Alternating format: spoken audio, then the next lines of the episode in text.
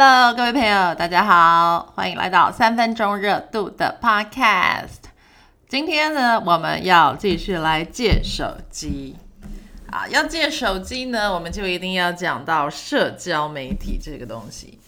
我们每个人呢都有社交媒体账号，或是呢有追踪某一些账号，没办法不用社交媒体，或是用的太多这些问题。这不只是你哦，而是发生在每一个人的身上。好吧，那为什么我们会一直想要去使用社交媒体呢？或是总是在上面 PO 自己的事情给别人看？因为呢，社群媒体它早就知道你会这么做了，而且它就是想要你的资料，收集全世界的人的资讯，可以投放精准的广告给你看，得到最高的转化率。借此提高它广告的价格，它也会根据你所按赞的内容，一直用你看得爽的东西来喂食你哦。即使是偏误或是极端的资讯，只要让你能一直留在上面刷就好了。除了这就是祖克伯说的 AI 演算法之外，我不知道他到底还有什么其他的目的哦。诶，你相信吗？社群媒体的演算法，当世界上所有人都在使用它的时候呢，它其实会加深社会对立，还有不同群体之间的冲突哦。那这个是你想要为你下一代所创造的社会氛围吗？好吧，那你明明知道了脸书的目的，他其实想要知道最多关于你这个人的事情，为的就是要第一，让你一直留在上面刷。第二，给你看你该看的广告，同时呢，间接的改变了我们的社会氛围哦，导致社会的对立。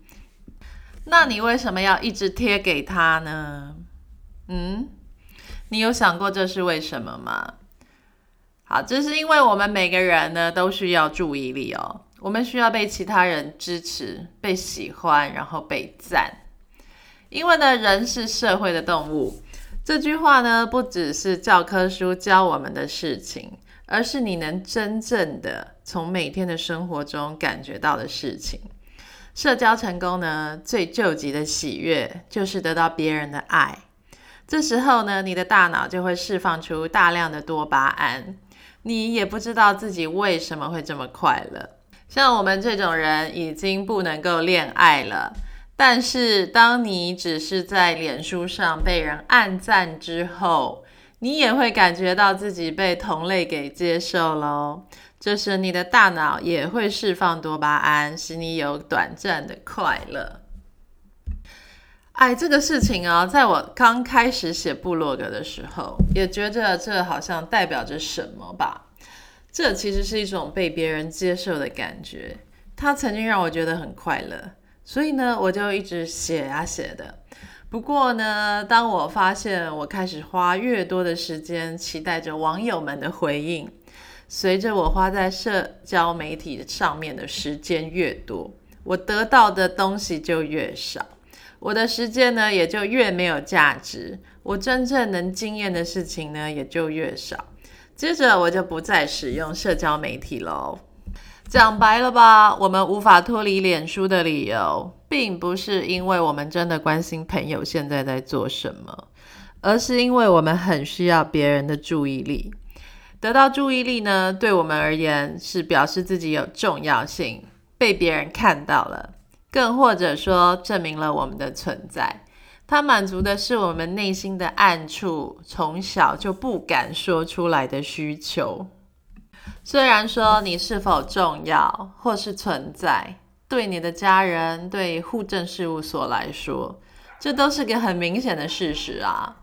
但是我们自己每个人呢，却不是这么想的。我们总是很需要他人的注意力来说服我们自己。我真的感受到自己的存在了。诶，这像什么呢？别人的眼睛呢，是你的镜子。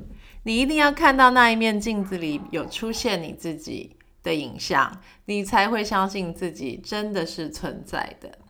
甚至呢，一面镜子还不够哦，你需要更多的镜子同时照出你，你才能说服自己。但是我们通常不会承认这样的心态，因为在某种程度上，这似乎表示我们很在意他人的眼光，也没有足够的自信心。但是呢，社交媒体它真的是默默的、迅速的满足我们对存在感的需求，而且不用求人哦。我们并不知道为什么，只觉得被人暗赞的时候很快乐，心情呢也被提升了。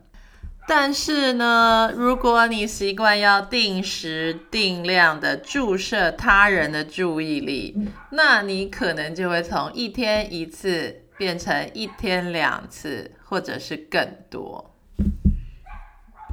其实呢，关于我们需要注意力这件事情呢，这是人类的天性哦。但是，难道除了上社交媒体之外，我们就没有别的管道来得到我们想要的注意力吗？我想，当这个社会上有很多人都忙着使用社交媒体，在争夺他人的注意力时，你身边愿意施舍你注意力的人也就越少了。比方说呢，当我一直忙着上脸书贴文的时候，我的小孩在旁边就一直希望我陪他玩，或是注意到他，那我是根本没有心情去管他哦。就像我老公回到家也是要刷他的脸书啊，我叫他呢，或者想要跟他讲话，他常常也都不回。好吧，那我们每个人究竟需要多少别人的注意力才够呢？那么要怎么样呢？你才可以比较健康的摄取到他人的注意力呢？好吧，你想想看，在还没有社交媒体出现之前，你是用什么方式来得到他人的注意力呢？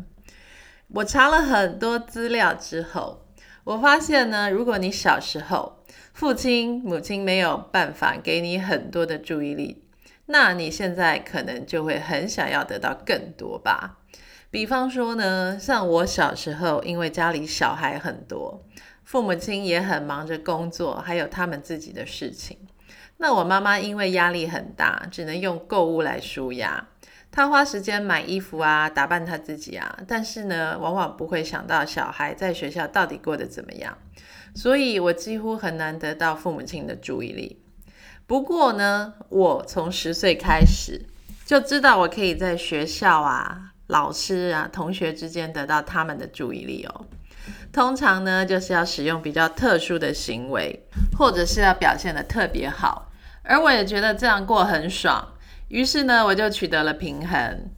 不过，这只能解决掉我一时的问题。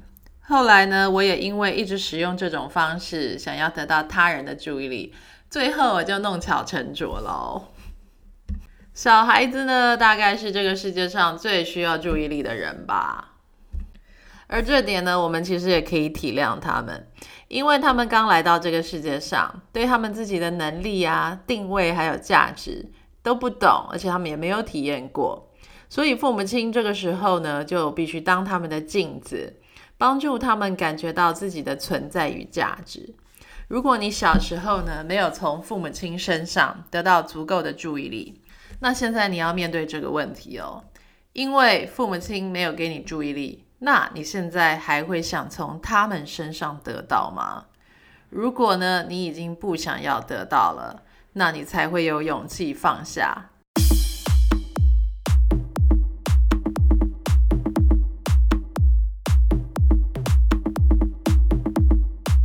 现在呢，当你想要得到他人的注意力时，你必须要在自己的身边找到真正在意你的人，他们呢愿意分给你注意力。那这个前提是呢，你自己也必须要给他们他们所需要的注意力，因为我们知道每个人都需要别人的注意力，那就像是身体需要的养分一样，不是吗？有一个好消息是呢，我们已经长大了，我们不再被动的等待他人施舍我们，或是我们得不到呢，就要使用特意的行为去抢夺别人的注意力。我们已经有能力可以付出自己的，然后来交换别人给我们。重要的是，你一开始就要选择正确的对象，他们也是跟你一样，愿意为别人付出时间、关心别人的人。他并不是自我中心，而且还没有察觉到这一点，永远在忙着，而且也早已经习惯要抢夺他人注意力的人。如果说你可以常常的关心别人，为别人付出一点时间和你的注意力，为他人做一点事情，因为这种人呢，在现在的社会上也越来越少了。那我想，自然会有人注意到你吧。而且你也可以试试看，当你开始为他人做一点事情之后，这是不是会减少你的自我中心，也会降低你自己对注意力的渴望呢？还有外国人常常讲的冥想，它可以帮助我们感受到自己存在的喜悦。也就是你静静的坐着，闭上眼睛，深呼吸，你就会感受到自己的生命在流动，你是活着的，你是存在着的。另外呢，我还有一个抢注意力的方法，就是去当业余的演员，或者是学习表演。音乐、舞蹈，甚至是组 band 讲笑话、变魔术，那你就真的去娱乐别人，或是帮大家热场子吧。当你真的练成上台表演的那一天，也就是你名正言顺的收割众人注意力的时刻哦。你花时间练习表演艺术，也可以帮助你戒手机哦。我知道自己需要他人的注意力。而我也乐于给别人我的。我选择真诚的为他人感到高兴。当别人需要欢呼的时候，我选择为他欢呼；当别人需要鼓励的时候，我选择鼓励他。使用社交媒体，躲在手机后面，利用炫耀或酸言争夺他人的注意力，只能够短暂的满足我的需求。但随着每做一次，我就会对注意力上瘾。手机、社交媒体并不能够真正的充实我的人生。唯有放下手机，走到真实的世界，与他人面对面，展现我真正的自己，用我的能力创造，并且为别人带来价值，我就能以正面的方式得到别人的注意力。我也同时拥有真实的自己。